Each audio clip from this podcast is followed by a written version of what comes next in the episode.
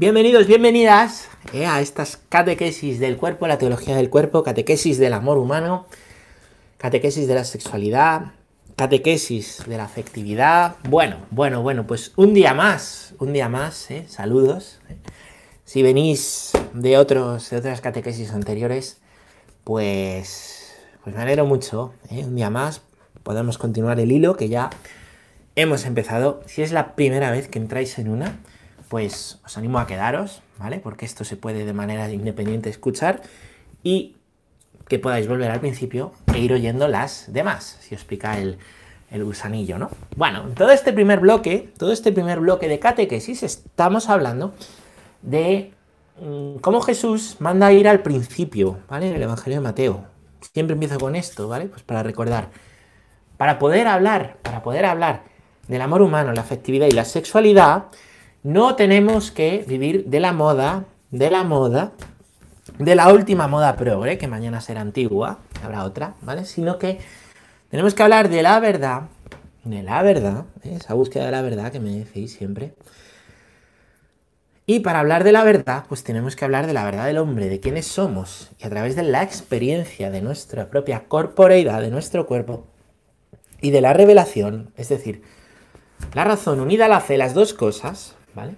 Lo que podemos pensar con nuestra razón, ayudados por nuestra experiencia y la revelación de Dios. Pues em, vamos a ir y a seguir construyendo toda una teología del cuerpo. Vamos a hablar en verdad del cuerpo, ¿vale? Cuando la iglesia habla, no es porque es lo, lo último que se me ha ocurrido, para ir contra el mundo.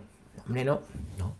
La iglesia no dice las cosas para ir contra el mundo, no dice las cosas para fastidiar al mundo aunque en estos momentos muchas cosas que dice la Iglesia sean impopulares. Fenomenal. No, sino que todo está muy pensado, tiene una antropología muy fundamentado, ¿vale? Eso que se decía antes, doctores tiene la Santa Madre Iglesia, como diciendo, pues habrá gente que sepa por qué lo dice. Bueno, pues la Iglesia no te anima simplemente a decir, no, como le dice la Iglesia lo crees, sino que te da unas razones, te anima a pensar y te anima a formarte. Ese pensar y formarnos es parte de lo que queremos pues, hacer en estas catequesis, en esta comunidad virtual, digital que, pues, que tenemos, ¿no? En torno a la formación, ¿no? Parte pues, fundamental, fundamental de, de nuestra fe, el poder formarnos y el poder dar razones cada vez más profundas, ¿no? Muy bien y que eso nos ayude a vivir la fe. Recordar que conocer, conocemos para amar y amamos para conocer. San Agustín lo dice, ¿vale? Bueno, bueno, bueno, bueno, pues entonces eh, nosotros tenemos que remitirnos al principio a quién es el hombre, ¿vale? ¿Quién es el hombre? También a nuestra experiencia de quién es el hombre hoy, ¿vale? Y vemos que el hombre en el principio, en el plan original de Dios, es distinto a hoy. ¿En qué sentido? No en el sentido corpóreo, ¿vale? Igual, igual el hombre original eh, en su corporeidad que hoy, ¿no? Pero hay un cambio, hay un cambio, y es que eh, el pecado original entra en el mundo, se produce la caída, y todo lo que se llama inocencia originaria, que en la catequesis pasada decíamos, ¿no? En la inocencia originaria, el hombre vive continuamente en un estado de gracia, de gracia, ¿no? De gracia habitual, ¿eh? envuelto por la gracia, ¿no? Ese es el motivo por el cual eh, pues no está el mal en el mundo, ese es el, porque el mal no ha sido creado por Dios, es un fruto después de esa libertad. Em, no existe la vergüenza, ¿no? El hombre y la mujer están desnudos, el uno delante del otro, y no se avergüenzan el uno del otro, no se usan como objeto, están en una perfecta comunión, ¿vale? En una perfecta comunión, ¿vale? Están llamados a la comunión entre ellos, ¿no? Bueno, pues entre ese estado original y el hombre de hoy está la caída, de la cual ya hemos hablado en catequesis anteriores. Pero ¿qué sucede? Que en nosotros hay una huella, hay una huella que tenemos que descubrir, que está inscrita en lo profundo del alma, ¿no? Inscrita, que nos ayuda a ver, a saber, para qué, primero, quiénes somos, quiénes somos, a la luz de quien nos ama, que es Dios, quiénes somos, ¿vale? Porque yo eh, no me puedo dar la salvación a mí mismo. Tengo que mirarme a la luz de quien puede salvarme. de quien ha vencido a la muerte. Porque al final tu vida, tu vida sabes a dónde conduce irremediablemente, te lo digo. A la muerte, efectivamente. Es que soy muy bueno, ya. Pero te vas a morir igual. La cuestión es que hay alguien que ha vencido a la muerte. ¿vale? Mirarnos desde los ojos de Dios, que es el único que puede dar la vuelta a esa muerte a la que nos dirigimos, ¿vale? Nos ayuda a descubrir quiénes somos verdaderamente, quiénes somos en profundidad no lo último que se me ocurre, no las modas, no, no, no, no. ¿Quiénes somos, de verdad? Y según quiénes somos, ¿vale? Según quiénes somos, pues, dirigir nuestra vida a un fin, al fin para el cual estamos hechos, ¿vale? Al fin para el cual estamos hechos. Por eso, podemos hablar de afectividad, de sexualidad, de amor humano, desde una perspectiva antropológica, visión del hombre y la mujer, de quiénes somos no según lo último que se me ocurre, no, señor, no según lo que nos dice la ideología de género. Sé lo que tú quieras ser. No, no eres lo que tú quieras ser, tú eres lo que eres. Entonces tienes que descubrir lo que eres, descubriendo lo que eres. No lo que quieras ser, no lo que te parezca que debe ser, no lo que te dicen que debe ser. No, es eso, ¿no? Bueno, bueno, bueno. De manera que mm, vemos el principio como el hombre solo, ¿vale? no se ha dado la, vida a sí mismo, descubre que la vida es un don, pero que está solo, que está solo. A su alrededor hay animales y objetos, hay animales y objetos, pero los animales y objetos no le complementan, no le llenan, ¿no? Es la ayuda inseparable de la mujer, que aparece como otro don, ¿vale? Para él, lo que le permite dar sentido a su vida y descubrir que él ha recibido un don, pero que ese don es para entregarse a ella, y ella descubrir que su vida es un don y ese don es para entregarse a él, a él, ¿vale? De manera, podemos descubrir, ¿no? ¿Quiénes éramos? ¿Quiénes somos? ¿Y quiénes somos a la luz del principio? Y podemos hablar, ¿vale? Podemos hablar desde ahí de un ethos, que se llama en griego, de una ética, ¿vale? Hoy en día se dice que, que la ética, en muchos lugares se dice, ¿no? La ética es Mm, bueno, el estudio del bien, del mal, el comportamiento, ¿vale? Es relativa. Los pensamientos relativistas, que no son simplemente culpa de autores relativistas, también en la sociedad hay un caldo de cultivo que recibe muy bien el pensamiento relativista, que está pidiendo el pensamiento relativista, ¿no? Bueno. Pues, ¿qué sucede? ¿Qué sucede, no? Con el, el pensamiento relativista. Llevado al extremo, llevado al extremo, difumina el bien con el mal. Difumina el bien con el mal. Ya no hay bien, ya no hay mal. Todo depende de la perspectiva. ¿Y de qué depende la perspectiva? Del gusto, del afecto, pero el gusto y el afecto son muy cambiantes de lo que sientes. Entonces, el relativismo se apoya en el subjetivismo. Al final no podemos hablar de verdades para todos, dicen, sino que cada uno tiene su verdad. Y eso es tremendamente equivocado, porque, porque la verdad la verdad, por eh, el, propio, el propio concepto de la verdad. Si yo digo, por ejemplo, esto es negro, ¿vale? Si tú dices que es blanco, ¿vale? Pues tú puedes decir que es blanco. Sí, estás en tu libertad de decir que es blanco. Pero el hecho de que lo digas no implica que sea verdad eso, ¿vale? No implica que sea verdad, ¿no? Otra cosa es que hablemos de la verdad, eh, que digamos distintas cosas que son todas verdad y nos ayudan a conocer el objeto. Yo digo, esto es negro. Y tú dices, esto es ovalado. Y tú dices, esto se abre. Todo es verdad y podemos llegar a definir el objeto. Eso sí, eso es distinto, ¿no? Bueno, pues el pensamiento relativista se apoya en un subjetivismo que no busca la verdad, sino que busca el acondicionar, en vez de acondicionarnos nosotros a la verdad, nosotros acondicionarnos a la verdad de las cosas, lo que busca es que las cosas se acondicionen a lo que yo defino que es la verdad. La verdad no queda definida por la objetividad que todos podemos percibir, sino que queda definida por la subjetividad de lo que a ti te apetece, o de lo que tú dices, o de lo que tú crees. ¿Vale? Bueno, esto es eh, delicado, ¿no? Porque entonces se nos va la ética, ¿no? Y se nos va la ética y, podemos llegar a justificarlo todo todo. Hombre, es que esto es mal. Bueno, pero es un mal para ti. es un mal para ti, ¿no? todavía no hemos llegado a eso, ¿no? Pero imaginaros, eh, imaginaros esto llevado al extremo a lo que se puede llegar y lo que se puede llegar a justificar, ¿vale? Lo que se puede llegar a justificar, ahora que hemos tenido ataques terroristas en diversos puntos de, de, Europa, pues eso se justifica, ¿eh? se justifica. Justificar el mal es una sin razón, es una sin razón, ¿vale? Así que bueno, pues es, Mm, es tremendo, es tremendo, es tremendo. Bueno, em, pues eso se puede llegar a justificar cualquier cosa, ¿no? Desde que eso es un bien para ti, ¿vale? Cuando el cristianismo habla de una ética de la persona, cuando el cristianismo habla de una ética de la persona, del bien, del mal, ¿vale? Lo hace mm, no porque lo dice porque es adecuado para el cristianismo, construye un pensamiento sobre nosotros decimos esto porque es lo contrario a lo que decís vosotros. No, no. Vamos a partir de quién es el hombre, de la experiencia del hombre. Vamos a partir de ahí. Vamos a hacer una antropología mirándonos a nosotros mismos en verdad, aceptando la verdad de lo que somos, aceptando la verdad de nuestra vida, ¿vale? ¿Qué sucede? Sucede que mm, nos han dado la vuelta al cuento, nos dan la vuelta al cuento. Y entonces nos construyen una antropología distinta una visión del hombre distinta. Y una visión del hombre que no está fundada, que no está fundamentada, ¿vale? Que no está fundamentada en quién es el hombre, en una verdad objetiva, sino en un subjetivismo, ¿eh?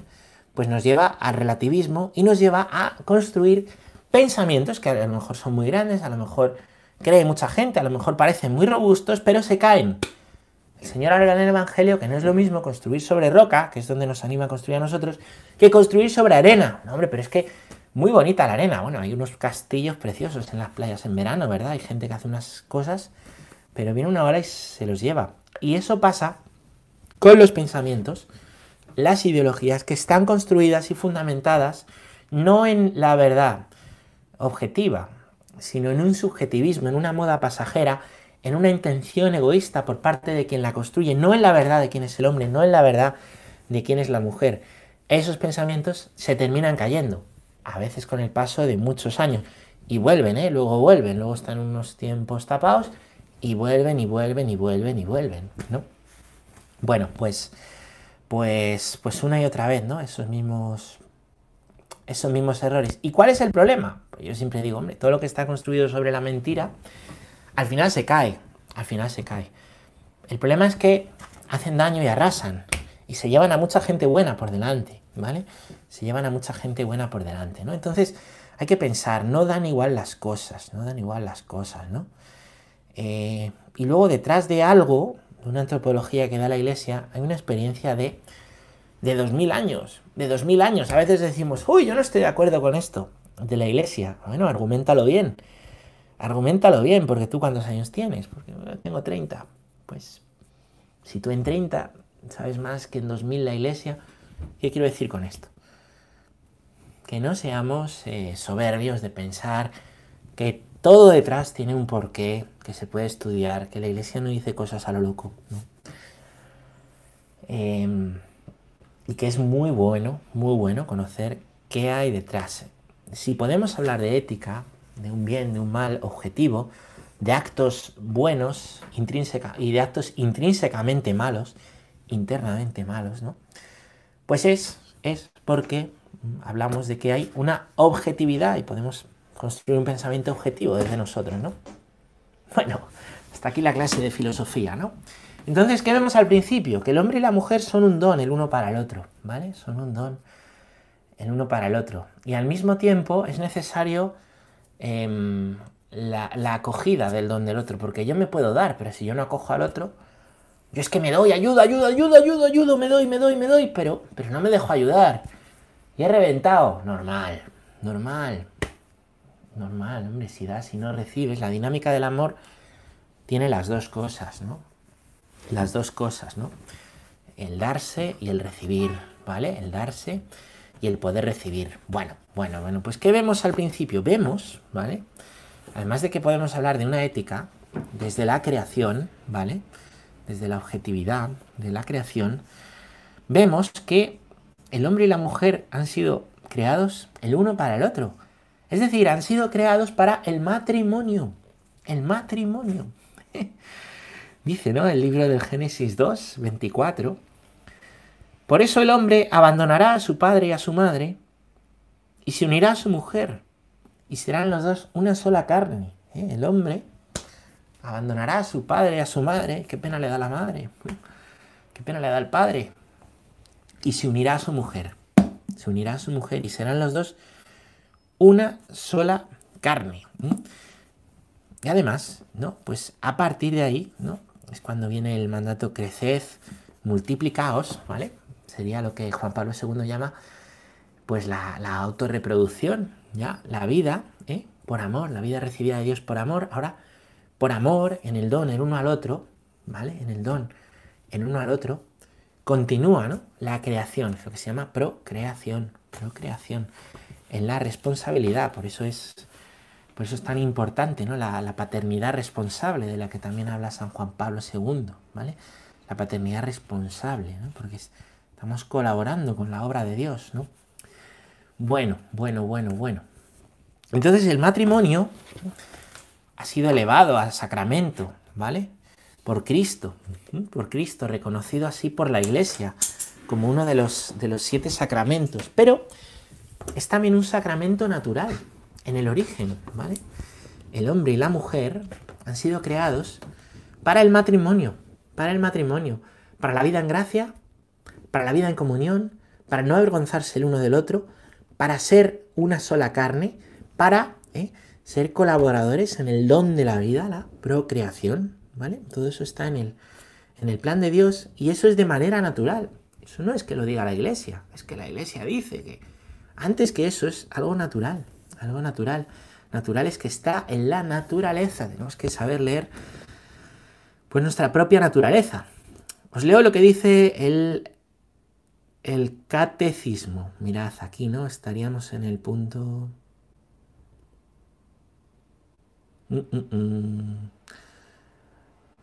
1603 del Catecismo. El matrimonio en el orden de la creación, dice. La íntima comunidad de vida y amor conyugal está fundada por el Creador y provista de leyes propias. El mismo Dios es el autor del matrimonio. La vocación al matrimonio se inscribe en la naturaleza misma del hombre y de la mujer, según salieron de la mano del Creador. Es decir, que el matrimonio es natural, es un sacramento natural, ¿vale? Un sacramento natural. ¿Qué es un sacramento? Un sacramento es un signo visible que expresa una realidad invisible, ¿vale? Un signo visible que expresa una realidad invisible, ¿vale? Esto es tremendo, ¿no? De manera que en el origen el sacramento natural de los primeros de los primeros hombres que viven antes de la caída en un estado de gracia, ¿vale? En ese amor en el que no hay vergüenza, que se tienen, que son capaces de mirarse desnudos y no usarse, el hombre y la mujer, ¿vale? En ese, en ese amor original, eh, pues, pues podemos ver, podemos ver, ¿vale? Mm, cómo se da... Eh, a ver, lo, lo iba a leer. Se da ese sacramento. Ellos son en ese amor eh, natural un signo visible, ¿vale? De una realidad invisible. ¿De qué? Los primeros hombres son un signo visible, con su amor perfecto, con su amor todo gracia, con su amor abierto a la vida, de una realidad invisible, que es el plan de Dios, el plan de Dios, ¿eh? el plan de Dios, que Dios, ¿vale? Pues por amor ha creado por amor ha querido la multiplicación del hombre, de la mujer ¿no? en, la, en la tierra, por amor ha querido que podamos amarnos así, por amor ha querido que el hombre y la mujer vivan en una comunión de vida, en una comunidad de vida perfecta, ¿no? ¿Qué sucede? Que el pecado original, la caída, viene a romper esto, viene a tirar esto. ¿Qué hace el sacramento del matrimonio? El sacramento del matrimonio, instituido por Cristo, a ese matrimonio natural, que además el matrimonio, fijaos si es natural, que en todas las culturas se da, En todas las culturas se da el matrimonio entre, entre un hombre y una mujer, ¿no? En, todas, las, en todas las culturas, ¿no? ¿Vale? Eh, no, es que hay muchos tipos de matrimonio. El caso es que en la historia, en las culturas, esto no se ha, no se reconocido así, ¿no? Bueno, pues, eh, ¿qué sucede? El sacramento del matrimonio da una gracia, una gracia para poder ser uno. Que es una ayuda santificadora en el camino de los esposos, ¿no? De manera que por el sacramento del matrimonio, eso ayude a los esposos a vivir no según la caída, que es la tentación que tenemos continuamente, vivir según la caída, según el pecado, sino a vivir lo que está inscrito más profundo en nuestra naturaleza, la llamada original de Dios a ser una sola carne, hombre y mujer, ¿vale? Hombre y mujer. El sacramento del matrimonio es un signo visible, un signo visible, ¿vale? Se da en el consentimiento de los esposos, cuando los esposos en realidad no les casa el cura, el cura es un ministro testigo de la iglesia, sino que ellos están casados en el momento en que pronuncian el consentimiento, las palabras, ¿no? Es un signo visible para expresar una realidad invisible. ¿Qué realidad invisible? Expresa el matrimonio, están llamadas a expresar los matrimonios. Fijaos bien, por eso es importante el hombre con la mujer, la mujer con el hombre. No andar hablando mal el uno del otro, no andar mmm, criticando, no andar tirándonos los trastos a la cabeza, ¿no? Siempre perdón, ¿no? ¿Cuál es la realidad invisible? Una comunión de vida y amor. Una comunión de vida y amor. Una apertura a la vida. Un don del hombre a la mujer, de la mujer al hombre. Una recepción. Recepción. ¿eh? Amor recíproco. Del amor del otro. Una recepción. ¿Vale? Un no usarse sino amarse. No convertir al otro en objeto. El otro es sujeto, sujeto de amor, persona. En el momento en que entra el pecado, ¿qué sucede? Esto vale para la sexualidad y vale para todo. Empezamos a tratar a los demás como si fueran objetos. Objetos. La mujer no es un objeto sexual. No es un objeto sexual. El sexo no está para ser vivido como un objeto. Cosificar, ¿no? El usarse es lo contrario de amarse. Y el tratarse como objetos buscando mi bien sin importarme el otro, buscando mi placer sin importarme el otro, es una consecuencia del pecado. No estamos hechos para eso. Y la insatisfacción y el pozo de amargura que eso va dejando en el corazón, a veces a la corta, a veces a la media y a veces a la larga, queda ahí. Y ahí queda. Y a veces hay problemas, ¿no? hay un problema en un matrimonio y qué grave, ya no hay solución. ¿Y qué ha pasado? Pues, pues a lo mejor no ha sido nada, no ha sido nada concreto. A lo mejor ha sido algo que no se está viviendo bien durante años y años y años y años. Algo en lo que no se han puesto bien las bases, en el discernimiento del que se hace en el noviazgo, en el propio discernimiento matrimonial, ¿vale? Claro, vivimos en un mundo donde, ojo, eh, hay una gran hipersexualización o pansexualismo. Todo está erotizado, todo está sexualizado. Y eso nos educa y nos catequiza. Y no te engañes, ¿eh? porque si a ti no te catequiza la palabra de Dios, ¿quién te está catequizando? Porque a lo mejor te catequiza la tele o te catequiza la última serie, que es muy divertida, pero, pero tiene absolutamente todo, ¿eh? todo tipo de contenido éticamente malo, ¿vale? Malo que te va deconstruyendo, te va pues deconstruyendo el pensamiento. Yo soy muy libre. Fíjate si soy libre. Sí, a que no puedes dejar de ver eso que te hace tanto daño, a que no puedes dejar de jugar a eso que te hace tanto daño. A que no puedes dejar de escuchar eso que te hace tanto daño. No eres tan libre. Muchas veces nos están catequizando cosas que, que nos están eh, haciendo polvo, ¿no? Entonces está muy erotizado todo. La publicidad, las series, eh, redes sociales, música. Esto no quiere decir que no se pueda ver, escuchar o leer nada. Quiere decir es que hay que tener criterio con lo que ves, lees y, escuchas. No sé si os acordáis de, de Europa FM, ¿no? Es una radio. Cuando era chaval, el lema era, eres lo que escuchas. Pues es verdad. Eres lo que escuchas, y eres lo que lees, y eres lo que ves. Y no te extrañe que haya cosas que te cuesta vivir en tu vida sexual, en tu vida afectiva, no entiendes por qué, pues a lo mejor es consecuencia de lo que ves, de lo que lees, de lo que escuchas. Hay que tener criterio. No es que esté todo prohibido, la iglesia te lo prohíbe. Ah, la iglesia lo que te enseña es a vivir en libertad. Cristo ha venido a hacerte libre, pero para vivir en libertad te tienes que poner en la verdad de tu vida, en la verdad de tu vida, no en otra, y en la verdad de las cosas. Y saber abrazar lo que te ayuda, ir detrás de lo que te ayuda, es que cuesta, claro. Coge tu cruz y sigue a Cristo. Y saber decir no a lo que te hace daño o a lo que está haciendo daño a los tuyos. O saber reconocer, tengo un problema, me creo que lo controlo y no. Todo esto tan hipererotizado, tan pansexualizado, lo que hace es que nos va creando una mentalidad cosificadora, hacer el otro una cosa, un objeto. Y eso es lo que hace la pornografía. La pornografía, que hoy está metidísima, que se puede acceder desde cualquier lugar, que la primera vez que un niño la ve, probablemente por accidente, son 8 años.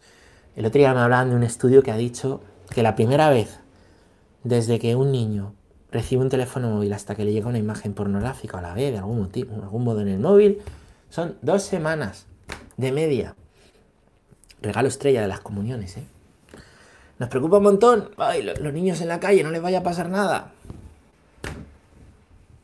Pero están ahí, tienen una pantalla con acceso a todos y muchas veces no tienen educación en esto, no tienen una educación en esto. Es fundamental, ¿no? Saber que hoy en día con los pasos que se han ido dando desde la revolución sexual, que os acordáis, primero separó, primero el amor de la apertura a la vida, después separó el amor del matrimonio, después ha separado el amor de, de perdón, primero el sexo de la apertura a la vida, después el sexo del matrimonio, después ha separado el sexo del amor, ¿vale? Pues eso ya ha creado un caldo de cultivo para que para mucha gente sea muy habitual ver pornografía, recomendarse vídeos, hablar de ello. Tremendo esto, ¿eh? Tremendo, tremendo. ¿Qué hace la pornografía? Cosifica. Y te muestra una imagen irreal del sexo. Te muestra al otro como objeto. Te muestra una mentira. Al hombre le muestra una mentira. Las mujeres no son así. Siempre dispuestas a tener sexo con todo el mundo, todo el rato, ¿no? No, no, no, no es así. No es así. Los hombres no somos así. No somos así, siempre deseando tener sexo, aguantando horas y horas, ¿no? Es una gran mentira. Me gusta decir a los jóvenes que es una gran mentira. Que la noche de boda, lo que esperan en el matrimonio, en el dormitorio, perdón, no es eso. Que es mejor. Pero ¿qué sucede? Pues que hay muchos problemas, muchos problemas en matrimonios y en la propia vida sexual que derivan de que nos ha educado la pornografía y nos ha ido haciendo daño la pornografía que en vez de enseñarnos así a amar en, gracia, en entrega, en, en recepción del otro, nos ha enseñado lo contrario, a usarnos, a cosificarnos. Y eso destroza al que lo ve. Y destroza al que lo hace y a toda la industria que pues también hay detrás. Ahí tenéis el último libro de, de, Mabel Lozano que, pues, que trata sobre, sobre este tema y que bueno, si queréis podéis también echarle, echarle un vistazo. Y es que ya tenemos lo que vivían al principio el hombre y la mujer en el estado de inocencia originaria antes de la caída, que era el estado de gracia total, de entrega, de amor, de amarse sin vergüenza. No que seas un sinvergüenza, de amarse ellos sin vergüenza. es la santidad es la santidad, la comunión perfecta con Dios y entre ellos como hermano y hermana. Eso es la santidad. ¿Y qué estamos llamados nosotros a vivir? La santidad de manera que el matrimonio, sacramento natural, elevado a sacramento, uno de los siete sacramentos de la iglesia, por Cristo, ¿para qué? Para ayudar a nuestra naturaleza caída en el pecado original a vivir lo que originariamente quiere Dios, ¿vale? A vivir en gracia, con lucha, con dificultad, pero, pero a vivir eso. Pues vivir eso es la santidad. Seréis santos porque yo soy santo. Vivir, querer vivir en la inocencia originaria, en la inocencia originaria, no contra el pecado, sino vivir amando. Y ahí aparece el pecado y entonces es cuando se rechaza, pero no es un vivir contra, contra, contra, es un vivir vivir a favor de la vida, a favor del amor de Dios, a favor de quién soy yo. Con esa gracia que me ayuda cuando aparece el pecado, pues es vivir la santidad. La santidad empieza a vivir aquí. ¿Quién es el santo? El que vive aquello, aquello que Dios quiere para su vida. El que reconoce la elección de Dios, reconoce el fin de su vida y vive para eso, y vive así. Los santos. La santidad es para lo que estamos hechos, en realidad. No es un añadido más para los que... para los avanzados. No. Es vivir para aquello para lo que estás hecho. El estado de gracia original. Pero como entra el pecado, y tú no puedes vencer al pecado, necesitas la ayuda de Cristo que ha venido a restaurar, volver a instaurar todo lo que estaba caído en Él. Con Él reinando. La comunión perfecta con Dios. Que vivimos en el cielo y que empezamos ya aquí a vivir con su ayuda y con su gracia. Muy bien, pues aquí lo dejamos. Muchas gracias. Espero que esto tan teológico, filosófico haya sido de ayuda, aclaratorio, que os pique el gusanillo para poder formarnos más, que os ayude a ayudar a otros o que os haga bien en vuestra propia vida. Nos vemos en la próxima catequesis.